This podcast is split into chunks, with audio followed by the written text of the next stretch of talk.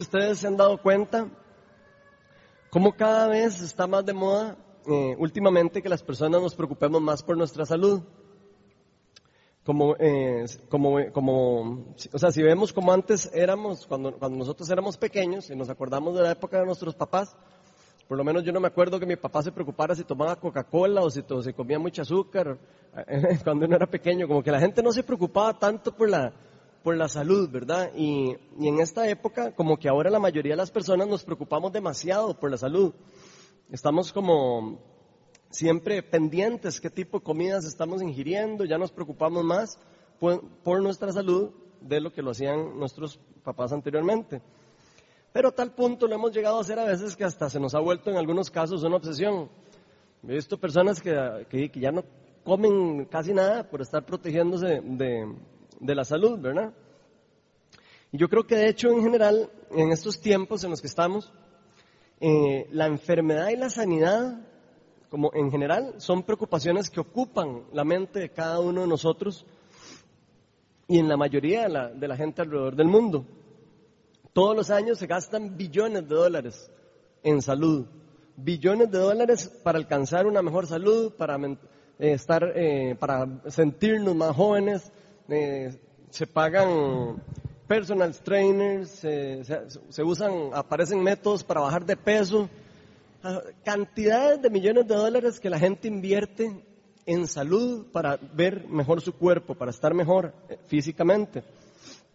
Yo creo que en estos días la obsesión con nuestro cuerpo es algo sin precedentes en la historia del mundo, de la humanidad.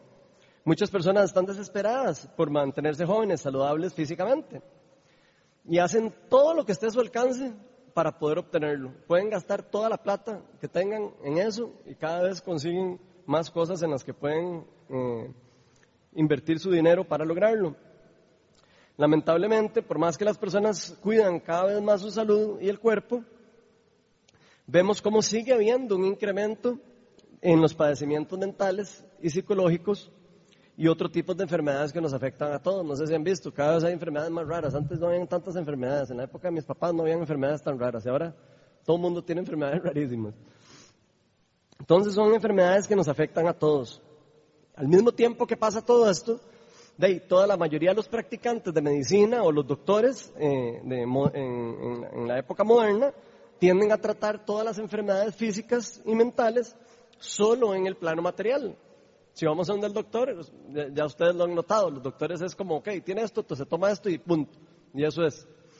Ellos están acostumbrados a, trabajar de esa forma, en la parte racional, en la parte material, desconociendo múltiples dimensiones o de, de, dimensiones espirituales que podrían estar afectando la sanidad específica de una persona. También hay otro grupo de personas que simplemente ya perdieron la esperanza en la sanidad. He escuchado a muchas personas que ya ni creen en la sanidad y dicen, bueno, le agarró esa enfermedad y ya está. Ahora tiene que vivir con esa enfermedad de por vida y ya nada queda más que aguantarse la enfermedad. Entonces hemos eh, tendido a, también a pensar algunos de que si nos tocó una enfermedad tenemos que aprender a vivir con ella de por vida. Y como este tema de sanidad es un tema tan importante para todos nosotros, vamos a iniciar con una serie de charlas en donde vamos a estar hablando acerca de la sanidad integral. La sanidad integral, obviamente basada en la Biblia, ¿verdad? Por supuesto. La Biblia nos enseña que los seres humanos fuimos creados con cuerpo, alma y espíritu. Y por eso, aunque esto sea así, no quiere decir que nosotros podemos separar cada una de estas áreas. Nosotros no podemos vernos como solo cuerpo, o como solo alma, o como solo espíritu, porque nosotros somos seres integrales. Y por eso la sanidad integral va mucho más allá de dejar de comer comida chatarra, mucho más allá de estar haciendo ejercicios para vernos bien físicamente. La sanidad integral incluye todo nuestro ser, incluyendo áreas que a primera vista no se pueden ver. Esto quiere decir que cualquier cosa que afecte alguna de estas áreas de las que estamos hablando de nuestro ser podría tener efectos directos en otras en las otras demás de las áreas. Por ejemplo, si mi espíritu está enfermo, mi alma y mi cuerpo se pueden ver afectados. O si mi alma está dañada, mi cuerpo puede sufrir consecuencias directas de ese daño o esa afectación. Por eso mismo la sanidad no, se puede, no puede verse por áreas completamente independientes, que no se relacionan entre sí, sino más bien tenemos que verla de alguna forma integral. Por eso la sanidad integral es mucho, mucho más de lo que a veces nosotros nos imaginamos. Por eso es que la palabra en griego soso muchas veces se usa en el Nuevo Testamento para sanidad y esa misma palabra también se usa para salvación. Pero lo que esta palabra realmente significa, bíblicamente hablando, es salvados del poder del, maligno y restaurados en la plenitud y en el orden de Dios por medio del poder del Espíritu Santo. Obviamente todo esto eh, relacionado con el sacrificio que Cristo hizo por nosotros. O sea, todo eso es debido a que Jesús murió por nosotros y nos dejó esa bendición. Entonces vamos a iniciar esta serie de charlas con un primer tema que está relacionado con lo que, con lo que vamos a llamar la sanidad del espíritu. Y esta primera esfera de la sanidad que vamos a ver está relacionada con la renovación y restauración de nuestra vida espiritual. En pocas palabras, restauración o renovación de nuestra relación vertical con Dios y horizontal con los demás que me rodean o que nos rodean. Todos sabemos, yo creo que el origen de la enfermedad del espíritu se remonta en la historia que todos conocemos del ser humano en el Edén, en donde el ser humano, por medio de la desobediencia de Dios, y pecó por primera vez. Dice ahí la palabra de Dios que desde ahí el pecado entró al mundo. Y esto hizo que el pecado se metiera en la humanidad y como resultado la enfermedad del espíritu fuera causada. Y no solo fuera causada, sino que sigue siendo causada por el pecado. Entonces, por supuesto que la primera y más profunda sanidad del espíritu que podemos obtener es la del perdón de nuestros pecados que Cristo nos dio por medio del sacrificio que Él hizo en la cruz, que se obtiene solo por fe en respuesta de un verdadero arrepentimiento de nuestros pecados. Por eso nuestra salvación resulta en la sanidad del Espíritu y de una experiencia continua de perdón y de arrepentimiento que nos mantiene sanos espiritualmente. Y por esto esta sanidad sin duda es el elemento de unión alrededor de todos los otros demás aspectos que existen de la sanidad integral. Como todos sabemos, una vez que le entregamos la vida a Jesús, la palabra de Dios nos enseña que somos una nueva creación que nuestro espíritu es redimido del pecado, eso es lo que nos enseña la, palabra de Dios, y que ahora podemos estar nuevamente en una relación directa con Dios. Nuestra relación que estaba, que se había acabado con el pecado en el Edén fue restaurada por nuestro Señor Jesucristo. Todo lo que se había perdido se, se recuperó con la muerte y resurrección de Jesucristo. Pero ¿qué pasa después de que recibimos la salvación? Ya no volvemos a pecar. Ya no volvemos a necesitar más arrepentimiento, ni perdón. Por supuesto que sí. Decir que somos una nueva creación y que ya no vivimos para el pecado no quiere decir que ya nunca más vamos a tener que lidiar y que luchar en contra del pecado.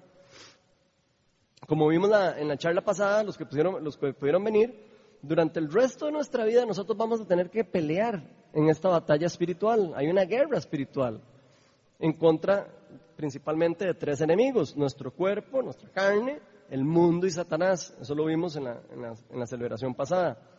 Y si no estamos fortalecidos con el poder de Dios, en forma constante, podemos caer fácilmente en las artimañas de nuestros enemigos. Lamentablemente muchas veces esto resulta en que nosotros contristamos al Espíritu Santo que habita en nosotros y le abrimos puertas al pecado para que tomen control de algún área específica de nuestra vida. Por eso es muy importante que todos nosotros no, no solo recibamos la salvación gratuita que viene de Dios y que es otorgada por fe, por medio del Espíritu Santo, sino el buscar y perseguir nuestro proceso de santificación. Es muy importante para poder tener una vida saludable en el Espíritu. Por eso la charla de hoy la, titulé La sanidad del Espíritu. Pero antes de empezar me gustaría hacer una oración para que el Espíritu Santo nos guíe y nos abra un poco el entendimiento, porque estos temas siempre son un poco eh, complicados para nosotros de entender. Señor, eh, te damos gracias por darnos un día más de vida y poder estar aquí todos juntos. Te pido que tu Espíritu Santo descienda sobre nosotros Te pido que me llenes con el Espíritu Santo y nos llenes a todos los que estamos aquí. Te pido que pongas poder en las palabras que voy a decir. Te pido que nos guíes, que abras nuestro corazón para recibir y entender lo que tú tienes para nosotros hoy. Todo esto te lo pedimos en el nombre de Jesús. Amén. Bueno, si nosotros comparamos las sanidades que se registran en el Antiguo Testamento, nos vamos a dar cuenta que no se comparan ni se acercan a la cantidad de sanidades que se registran en el Nuevo Testamento. Si, leemos, si alguno, bueno, si hemos leído los evangelios, nos vamos a dar cuenta que solo en el ministerio de Jesús, solo en los tres años que, que Jesús estuvo aquí, hubo más sanidades que en todos los dos mil años antes de que viniera Cristo a la tierra. Y por eso podemos estar completamente seguros nosotros de que la venida del Mesías, con la venida del Mesías, Dios se hizo evidente a la humanidad en una forma especial, o sea, derramó su misericordia como nunca antes lo había hecho en la historia.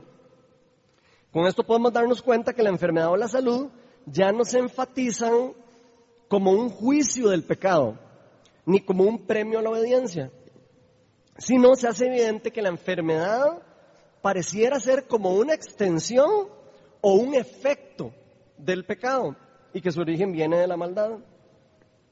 Lo que significa que la enfermedad no es más que una representación directa del reino de las tinieblas. Hoy vamos a ver uno de muchos ejemplos que hay en la Biblia en donde una persona recibe sanidad en esta área específica y cómo podemos nosotros aplicar este tipo de sanidad en nuestra vida, que es una de las cosas más importantes para nosotros, aprender no solo ver lo que pasó en otras personas, sino ver cómo lo aplicamos a nuestra vida.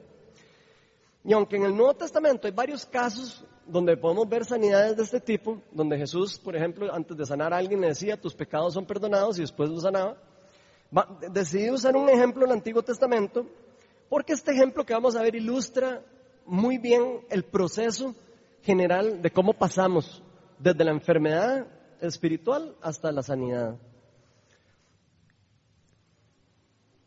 Entonces, eh, vamos a estar en el segunda de Samuel, en el capítulo 11, del 1 al 17. Se los voy a ir leyendo porque es largo. Dice, en la primavera, que era la época en que los reyes salían de campaña, David mandó a Joab con la guardia real y todo el ejército de Israel para que aniquilara a, los amonitas y citara la ciudad de Rabá. Pero David se quedó en Jerusalén. Una tarde al levantarse David de la cama, comenzó a pasearse por la azotea del palacio y desde allí vio una mujer que estaba bañando, que se estaba bañando. La mujer era sumamente hermosa, por lo que David mandó a que averiguaran quién era, quién, quién era. Y le informaron, se trata de Betsabé, que es hija de Elián, la esposa de Urías elitita. Entonces David ordenó que la llevaran a su presencia y cuando Betsabé llegó, él se acostó con ella. Después de esto ella volvió a su casa Hacía poco que, que Betsabé se había purificado su menstruación, así que quedó embarazada y se lo hizo saber a David.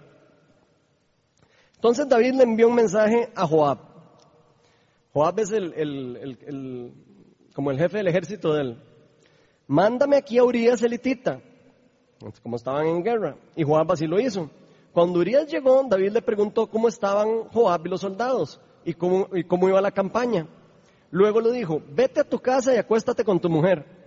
Tan pronto como salió del palacio, Urias recibió un regalo del parte del rey, pero en vez de irse a su propia casa, se acostó en la entrada del palacio donde dormía la, guardia real.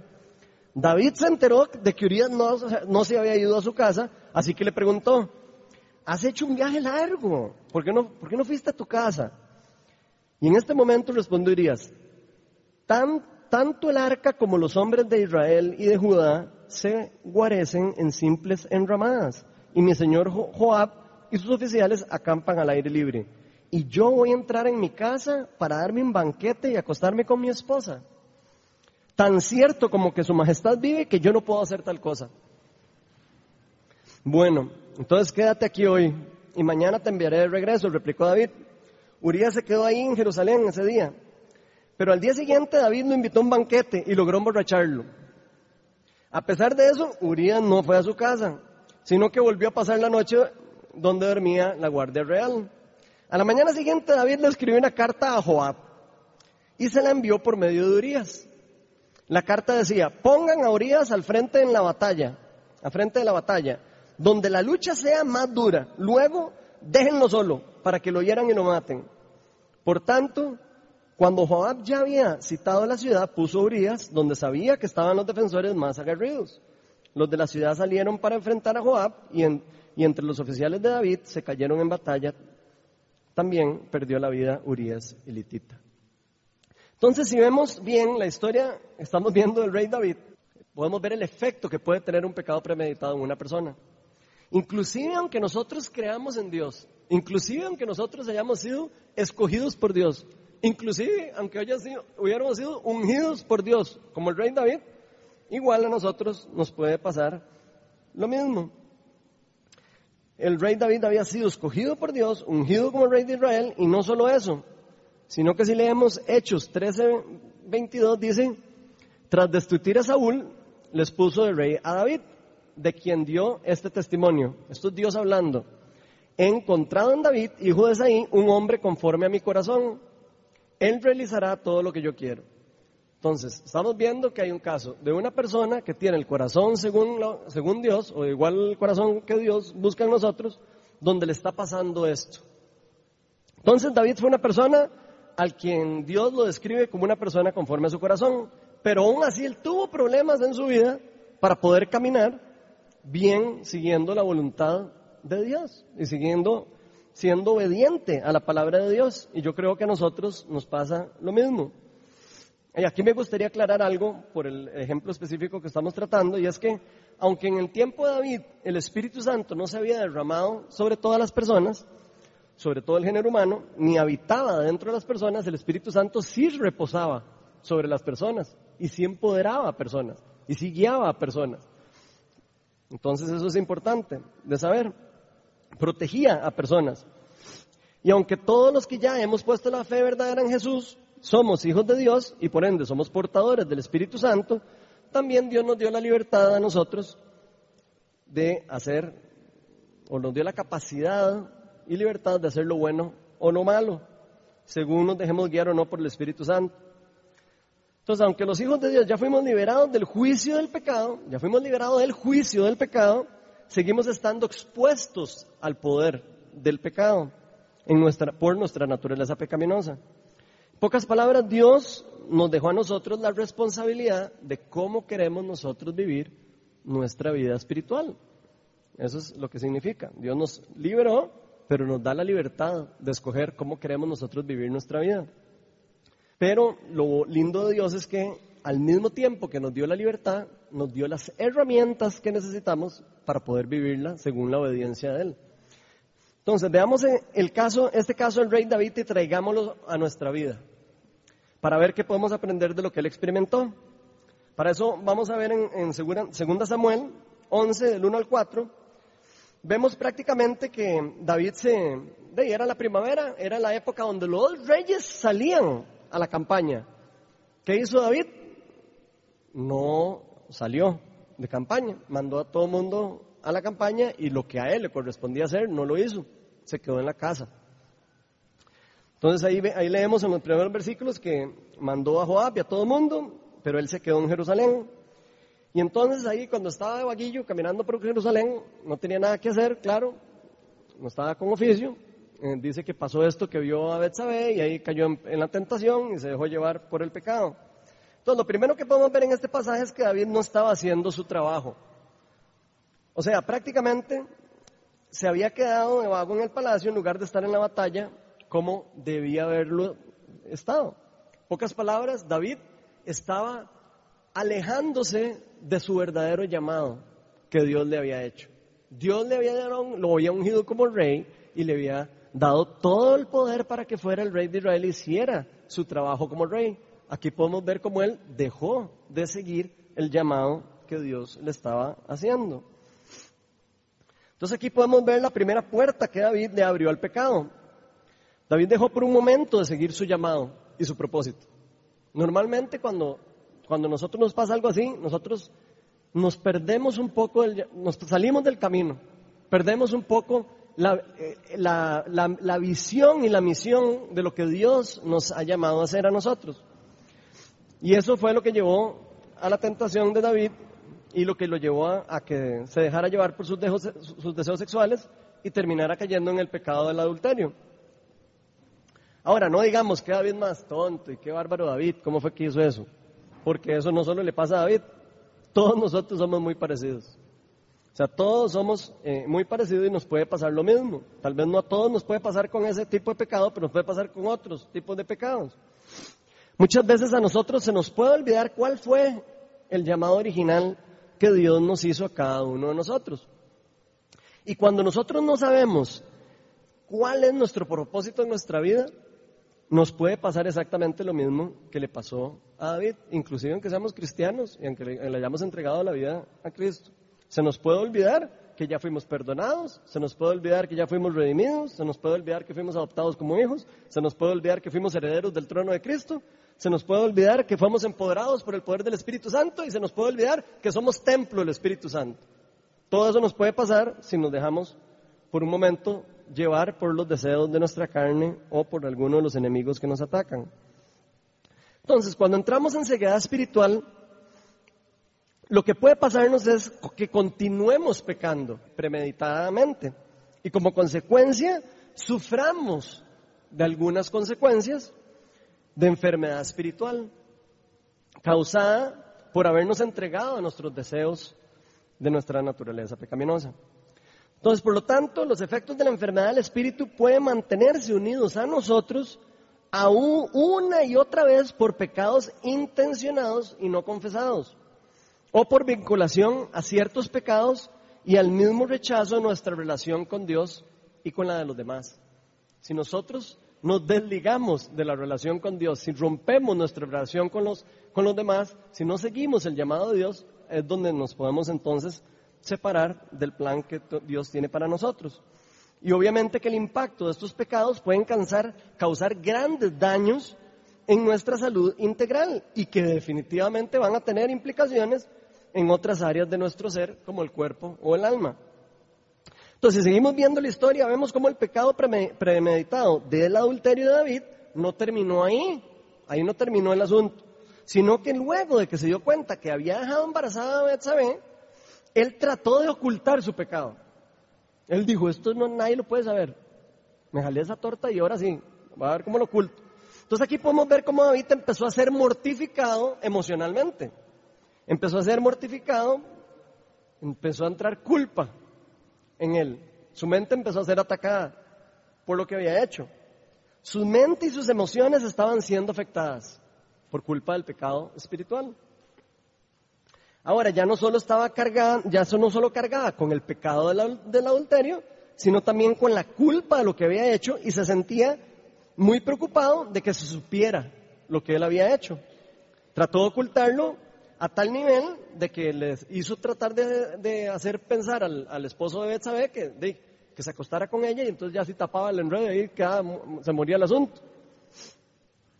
Pero como podemos ver aquí, un pecado no confesado nos puede llevar fácilmente a cometer otros pecados que van a complicar todavía más las cosas cuando caemos en pecado en nuestra vida. En este caso David pudo haber confesado el pecado y terminar ahí el problema. Él pudo haber confesado, y sí, se jaló la tortilla y confiesa y punto, y ahí se acabó. Pero no fue así. Tal vez pudo haber enfrentado unas consecuencias, por supuesto, porque casi todos los pecados tienen consecuencias, eh, no solo espirituales, sino en el mundo. Pero él pudo haberlo parado y pudo haber confesado, pero no lo hizo así. Él no quiso hacer eso. Y sinceramente yo creo que a nosotros nos pasa casi siempre lo mismo.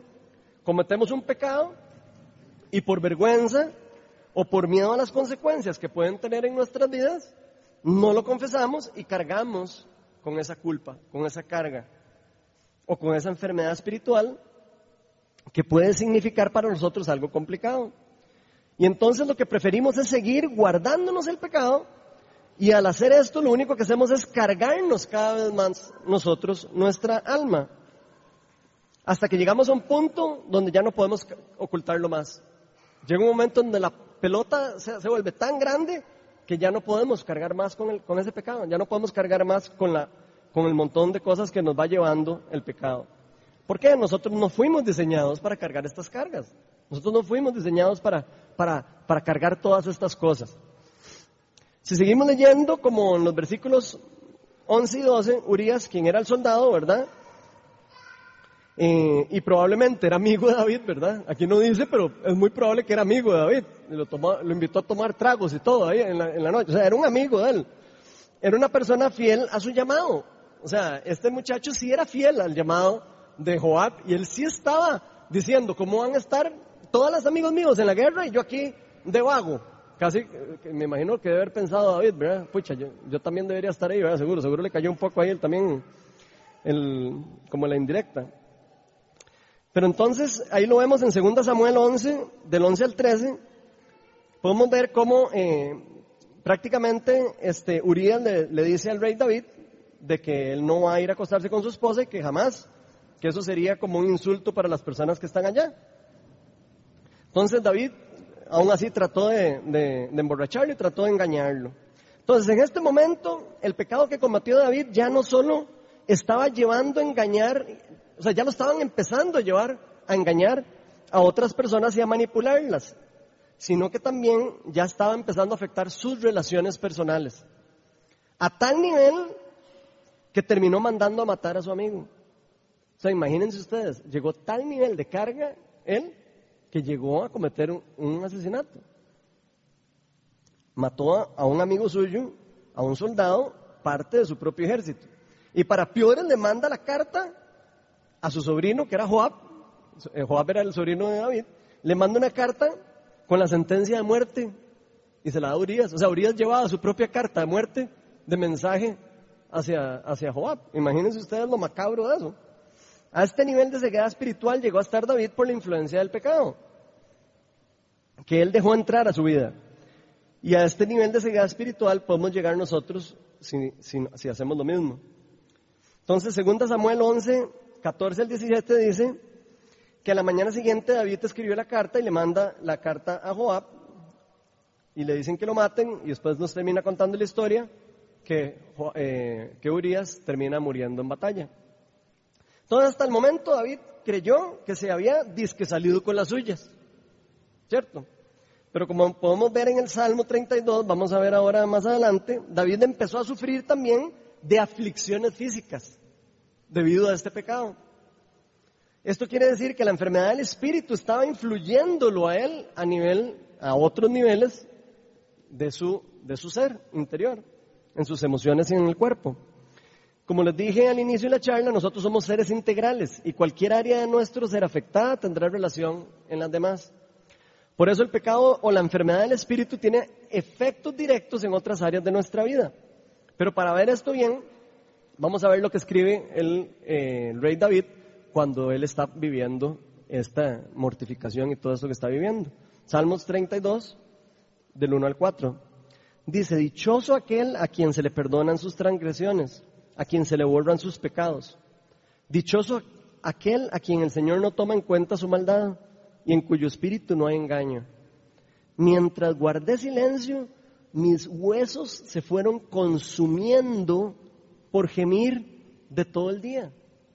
Mi fuerza se fue debilitando al calor del verano porque día y noche tu mano pasaba sobre mí. David sentía el, eh, el peso del Espíritu Santo y de Dios porque sabía que había hecho algo malo y estaba ocultándolo o no quería soltarlo. Entonces cuando nosotros pecamos y hacemos lo que va en contra de Dios, aunque no estemos completamente conscientes de eso, lo que puede pasarnos es lo mismo que estamos viendo en David. La culpa de lo que había hecho, la culpa de lo que él había hecho lo estaba llevando a un punto en donde sus huesos ya se estaban consumiendo, donde su cuerpo se estaba quedando sin energía. Su cuerpo estaba sufriendo causas directas por el pecado, se estaba debilitando. En pocas palabras, David estaba oprimido y encadenado emocionalmente y espiritualmente. En este momento ya no era solo el adulterio, ya había pasado a engaño, a mentira y a asesinato. O sea, ya estaba cargando con cuatro pecados, ya no con uno. Y esto ya no era solo una enfermedad del espíritu, como era inicialmente. Ahora se había convertido en un padecimiento físico. Entonces, ya ahora que vimos, ilustramos un poco la parte fea de la historia, esa es como la parte fea, Vamos a ver ahora cómo Dios siempre es paciente con, con nosotros y siempre perdona nuestros pecados. Siempre perdona, nuestros pecados si nosotros se los entregamos a Él. Entonces vamos a ver cómo termina la historia y, y, y cómo es que Dios libera a David de esta aflicción. Pero todavía más importante de ver este caso en David, lo que me gustaría que más nos llevemos nosotros es que nosotros vamos a aprender cómo nosotros podemos nosotros recibir este tipo de sanidad o este tipo de liberación en una área espiritual cuando nos pasan cosas similares. Para eso vamos a estar, vamos a ver rápidamente cinco pasos para poder recibir la sanidad del espíritu en nuestras vidas. Entonces el primer paso es necesitamos aceptar y enfrentar nuestros pecados. Ese es el primer paso. Hasta el momento en este pasaje no hemos visto a David aceptar su pecado, ¿cierto? Más bien hemos visto a David a ver cómo lo oculta. Pero como, le, les dije, no podemos ver toda la historia, eh, o sea, bueno, no, vamos a poder ver toda la historia porque la historia es demasiado grande, son dos capítulos del Antiguo Testamento muy grandes. Pero este primer paso que da David para su liberación o para su enfrentación al pecado está en 2 Samuel capítulo 12 del 1 al 20. No lo vamos a ver por completo, entonces vamos a hacer un pequeño resumen. Pero Dios confronta a David por medio del profeta Natán, por medio de una parábola. Y eso lo vamos a ver en los versículos del 1 al 7. Entonces eso lo vamos a poner en la pantalla. Dice, el Señor envió a Natán para que hablara con David. Cuando se presentó ante David le dijo, dos hombres vivían en un pueblo y el, el, el uno era rico y el otro pobre. El rico tenía muchísimas, muchísimas ovejas y vacas, en cambio el pobre no tenía más que una sola ovejita que él mismo había comprado y criado. La ovejita creció con él y con sus hijos y comía de su plato, bebía de su vaso, dormía en su regazo. Era para ese hombre como su propia hija. Pero sucedió que un viajero llegó de visita a casa del hombre rico y como éste no quería matar ninguna de sus propias ovejas o vacas para darle comer al huésped, le quitó al hombre pobre su única ovejita. Tan grande fue el enojo de David contra aquel hombre que le respondió a Natán. Tan cierto como que el Señor vive, quien hizo esto merece la muerte. ¿Cómo pudo hacer algo tan ruin? Ahora pagará cuatro veces el valor de la oveja. Vean a David, ¿Cómo actúa cuando le cuentan un cuento de otra persona? Entonces Natán le dijo a David, tú eres ese hombre. ¿Ustedes se imaginan? Tú eres ese hombre.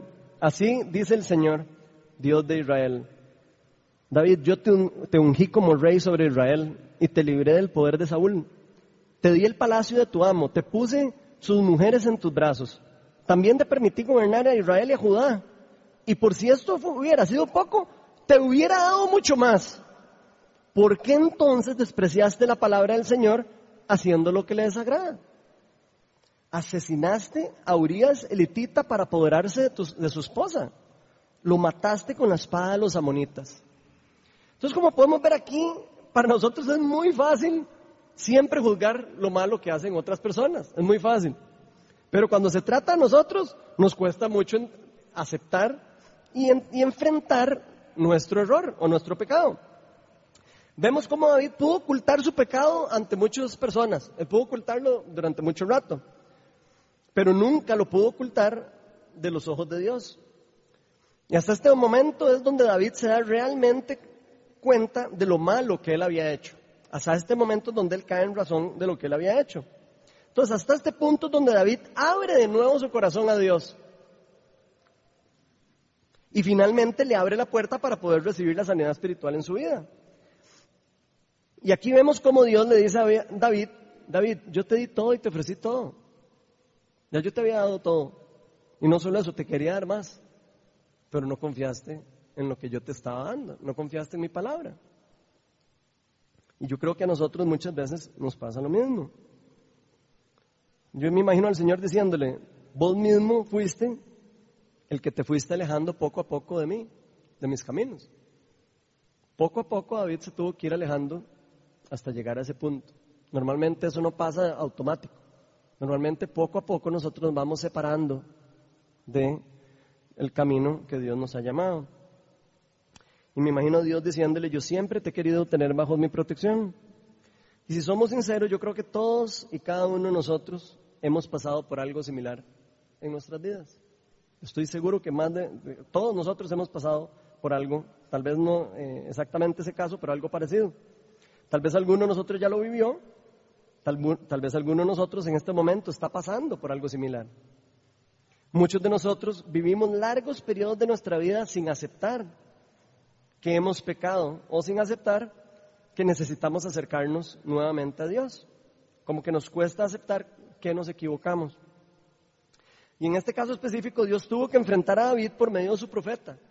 O sea, David no fue que como que él solo se, quiso arrepentir. No, Dios tuvo que confrontarlo por medio del profeta para que finalmente abriera los ojos espirituales y aceptara lo que él había hecho y que necesitaba volverse a Dios. Entonces, en 2 Samuel 12:13, que es parte de los versículos que estábamos hablando, que no vamos a ver todos porque son, son muchos, aquí confiesa a David y le dice, he pecado contra el Señor reconoció David ante Natán. Entonces en este punto David reconoce su pecado. Pero aquí también podemos ver lo increíble que es nuestro Dios, porque Él siempre quiere lo mejor para nosotros. Él siempre quiere que vivamos en libertad y por eso mandó al profeta Natán a enfrentar a David. No fue que Dios lo quería castigar, Dios lo quería eh, restaurar. Entonces mandó a, a Natán para que lo enfrentara. Pero muchas veces nosotros mismos somos los que nos cerramos para recibir el perdón. Tal vez alguna vez el Señor nos haya mandado a alguien para que nos confronte con, confronte con algo. Y nosotros a veces no queremos escuchar. Nos queremos perder de una bendición y de una liberación que Dios quiere hacer en nuestra vida. Pero la palabra de Dios nos enseña que nuestro Dios es muy paciente con nosotros y que Él siempre quiere que nosotros nos volvamos a Él. Por eso nunca tenemos que tener miedo de volver nuestra mirada al cielo y decirle a Dios, Señor, yo necesito de tu ayuda para poder dar este paso y entregarte esto que me está cargando. Porque Dios mismo nos va a ayudar a seguir por este camino de liberación y sanidad en nuestra vida. Por eso como punto número dos, vamos a ver que necesitamos confesar nuestros pecados. Una vez que aceptamos que nosotros nos hemos equivocado, una vez que nosotros quedamos en razón de que hemos hecho algo malo en contra de alguien o en contra de Dios, podemos pasar a este segundo paso que es la confesión de nuestros pecados. En el caso de la confesión del pecado de David, se dio al mismo tiempo que fue enfrentado por el profeta, porque tuvo que aceptar al frente de Natán y al frente de Dios la verdad de lo que había pasado. David tuvo que morir a su ego en ese momento y enfrentar la realidad. Ahora, aquí perfectamente David hubiera podido decirle a Natán, mano, sé de qué me estás hablando. yo no he hecho nada, ¿cierto o no? Él pudo haberle dicho, eh, pues, ¿qué le pasa a usted? Yo, no, yo no he hecho nada, no, que es ese cuento de la oveja, yo no, no tengo nada que ver. Pero eso no fue lo que hizo David. O sea, David pudo seguir ocultando su pecado por largo rato. Él pudo haber seguido ocultando y negado la palabra de Dios, negar al profeta, negar todo y seguir haciendo lo mismo. Pero esa no fue la decisión que él tomó. Esa no fue la decisión final que él tomó. Y podemos ver cómo él decidió aceptar su pecado y, confesarlo con su boca frente al, frente al profeta y, y ahí al frente de Dios al mismo tiempo. Ahora sabemos que David entendió muy bien este concepto de la importancia de la confesión, por lo que se registra en el Salmo 32 que escribió él mismo cuando pasó por este problema. David, una de las maravillosas cosas de los salmos es que está escrito muchas cosas. David escribió muchos de los salmos. Entonces tenemos mucha información de la vida de David por medio de estos salmos. Vean qué lindo lo que dice el Salmo 32.5. Dice, pero te confesé mi pecado y no te oculté mi maldad.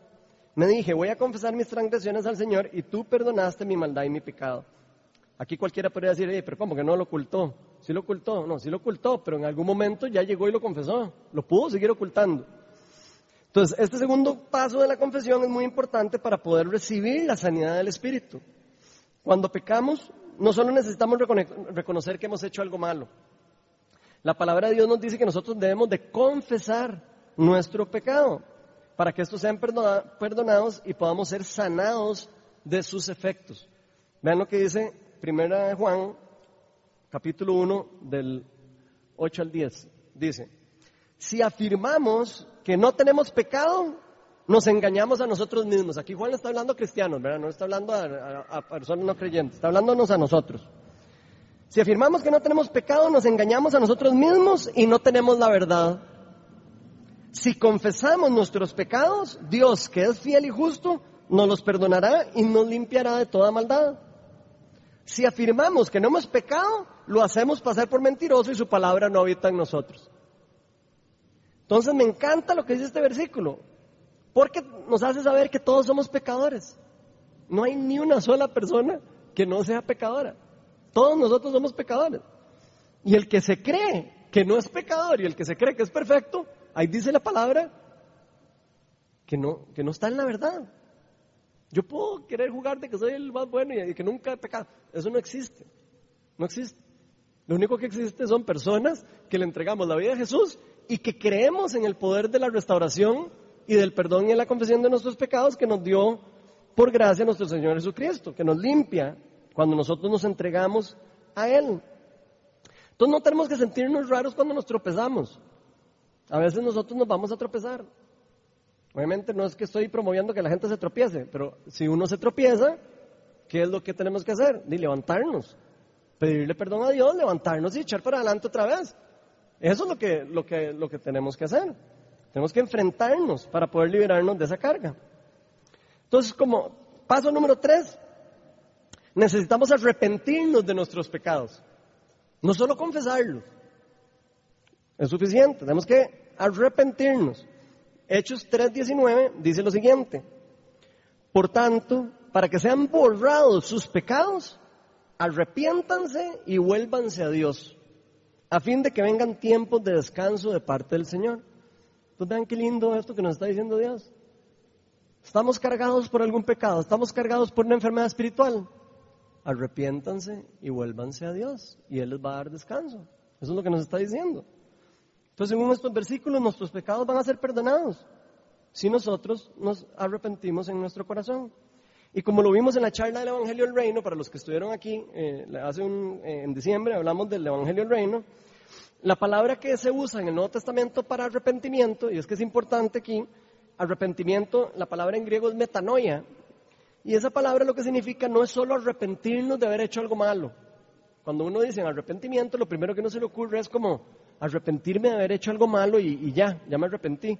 Y no, esa palabra lo que significa es cambio de mentalidad, cambio de nuestro ser interior. Así que cuando nos arrepentimos con nuestro corazón, lo que hacemos es cambiar completamente nuestra forma de pensar y nuestra forma de actuar. Ese es el verdadero arrepentimiento.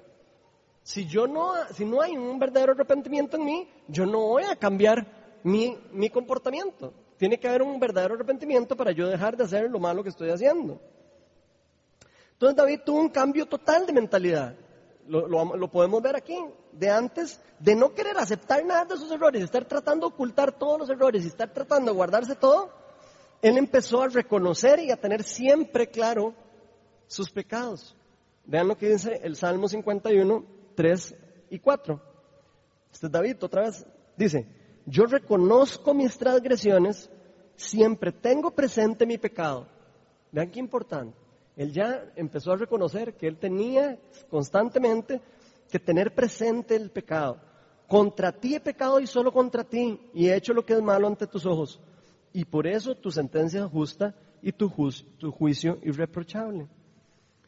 Entonces, en especial, David ya tenía presente el efecto nocivo que la enfermedad espiritual tuvo en su sanidad integral. Él lo, pudo eh, aprender en su vida.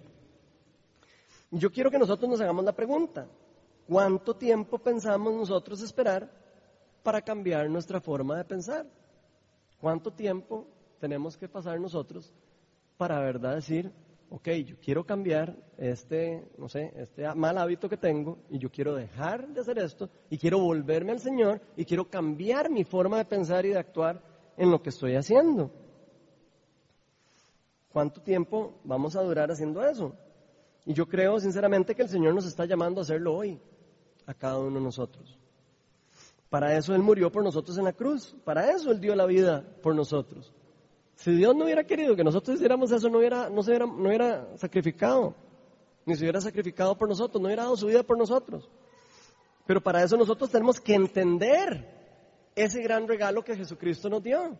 Tenemos que entender lo que significa lo que Él hizo y el acceso de lo que Él hizo por nosotros, lo que nos da el acceso al perdón y a la libertad. Como punto cuatro, necesitamos nosotros recibir el perdón de Dios. Entonces, ya no solo tenemos que reconocer el pecado, no solo tenemos que eh, confesarlo y arrepentirnos, sino también que tenemos que recibir el perdón. Nosotros podemos pasar toda una vida sin recibir el perdón de Dios. Después de haber confesado, después de haber eh, eh, hecho todo, podemos vivir mortificados pensando en que Dios nunca nos perdonó.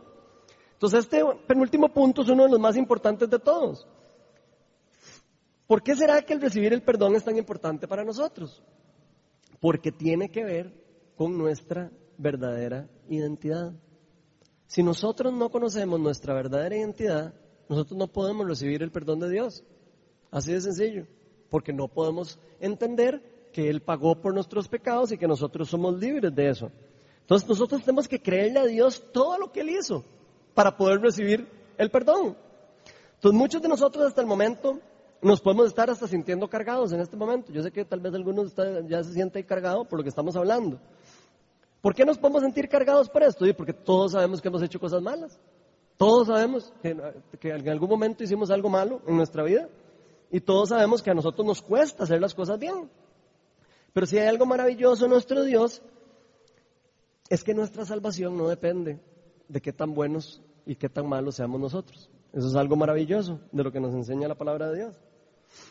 No importa si nosotros fuimos o somos, o, eh, somos o fuimos malos o cometimos errores, sino que todas las promesas de Dios dependen solo de la gracia de Dios. Dependen solo de recibir el regalo del perdón que Él nos ofrece y de estar en una relación verdadera y constante con Él. El perdón de nuestros pecados y la salvación no es algo que nosotros podemos ganarnos. Yo no puedo hacer nada para, para ganarme la salvación. Esto es algo que recibimos por fe. Solo tenemos que creer en las promesas de Dios. Que Jesús murió por nosotros, que pagó por todos nuestros pecados, no solo los, pecados pasados, sino los presentes, y por los pecados futuros. Él murió por todos los pecados de todos, de toda la humanidad, que resucitó entre los muertos y que está sentada a la derecha del trono de Dios. Y que nos dio el privilegio, por medio de su sacrificio, de que se nos llame hijos de Dios, herederos del trono y correderos del trono de Cristo. Nos dejó y nos dio el privilegio de vivir bajo la cobertura de vivir en el reino de los cielos estando en la tierra. Veamos cómo David finalmente tuvo claro que su sanidad y su liberación dependían de aceptar y recibir el perdón de Dios y de permanecer en una relación con Dios. David se dio cuenta que él había perdido una relación con Dios en algún momento. David cambió totalmente su forma de pensar. Él entendió lo que esa palabra metanoia significaba. Él cambió totalmente su forma de pensar y su forma de vivir.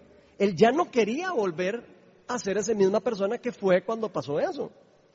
Él tenía muy claro que de esta manera Dios le iba a conceder su sanidad. Vean lo que dice Salmos 51 del 7 al 12. Este es David clamándole al Señor porque cree que Dios lo puede sanar y que lo va a sanar. Purifícame con hisopo y quedaré limpio. Lávame y quedaré más blanco que la nieve. Anúnciame gozo y alegría. Infunde gozo en estos huesos que has quebrantado.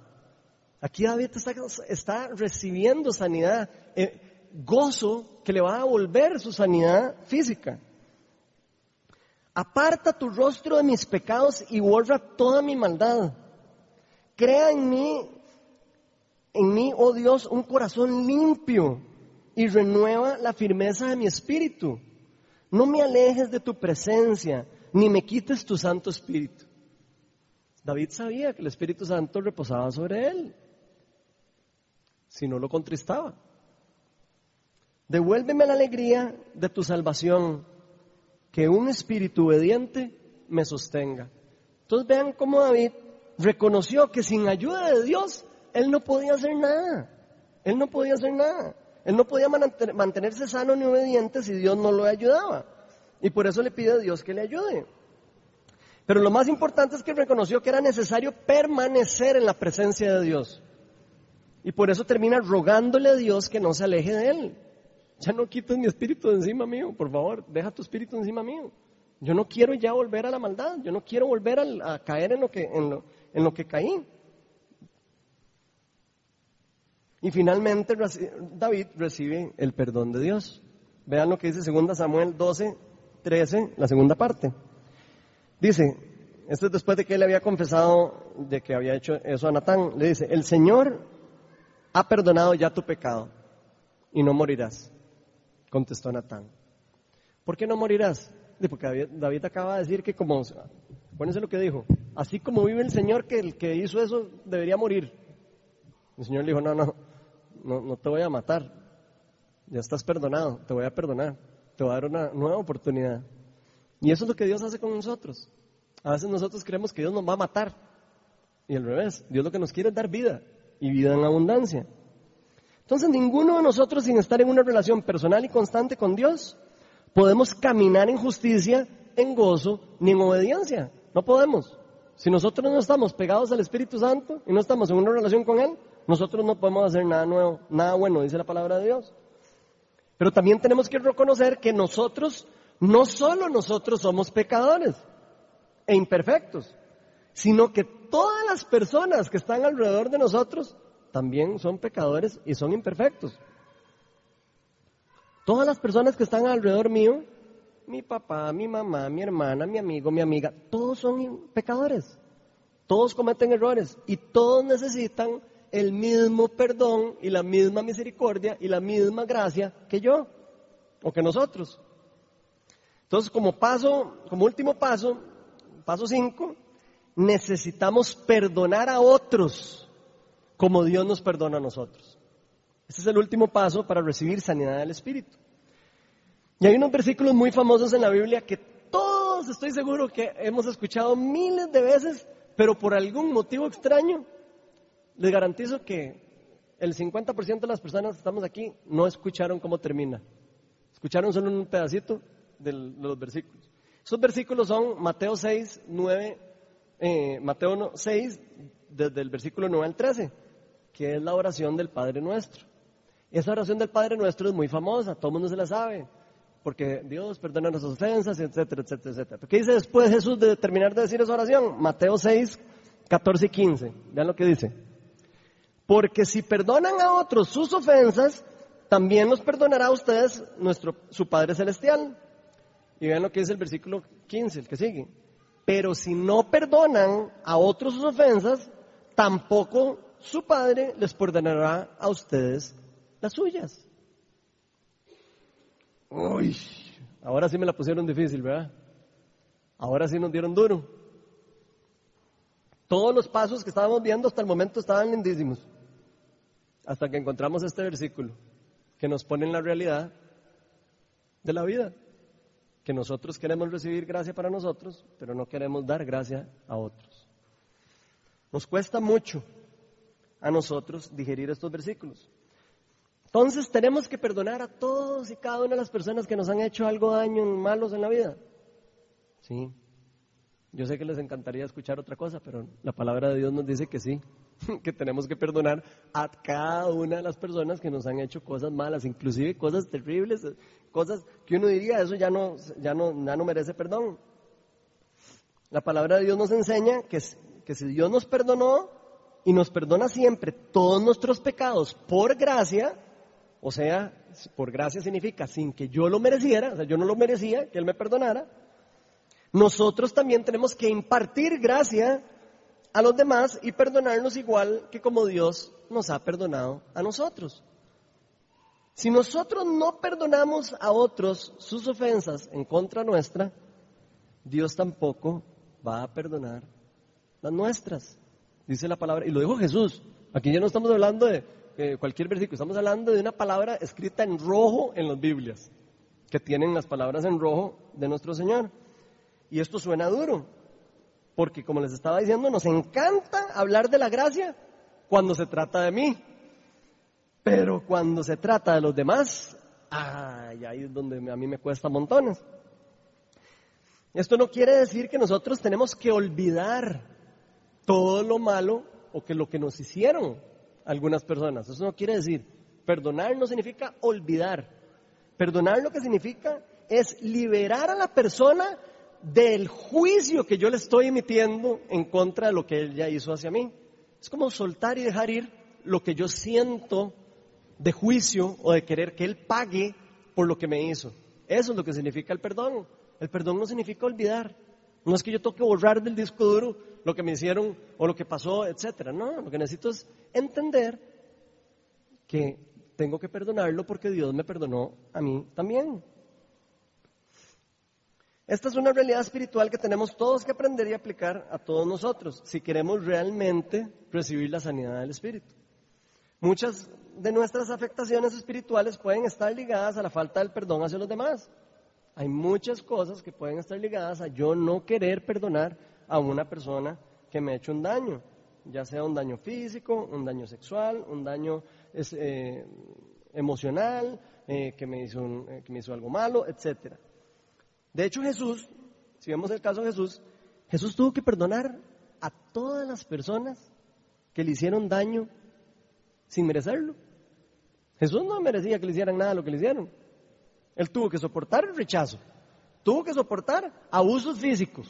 Y abusos físicos, o sea, vean la película de Mel Gibson para que se den una idea. Abusos físicos de verdad. Tuvo que soportar humillación pública. Que lo, que lo pusieran una cruz chingo enfrente de todo el mundo. Imagínense la humillación por algo que él no había hecho, por cosas que él no merecía. Tuvo que soportar que sus mejores amigos lo abandonaran, que lo traicionaran. Sus amigos, sus mejores amigos lo, traicionaron y lo, y lo abandonaron. Lo dejaron solo cuando lo iban a matar. ¿Ustedes se imaginan lo que él podía sentir, lo que él pensaba? Con lo lindo que es nuestro Dios, por supuesto que él entendía espiritualmente lo que estaba pasando.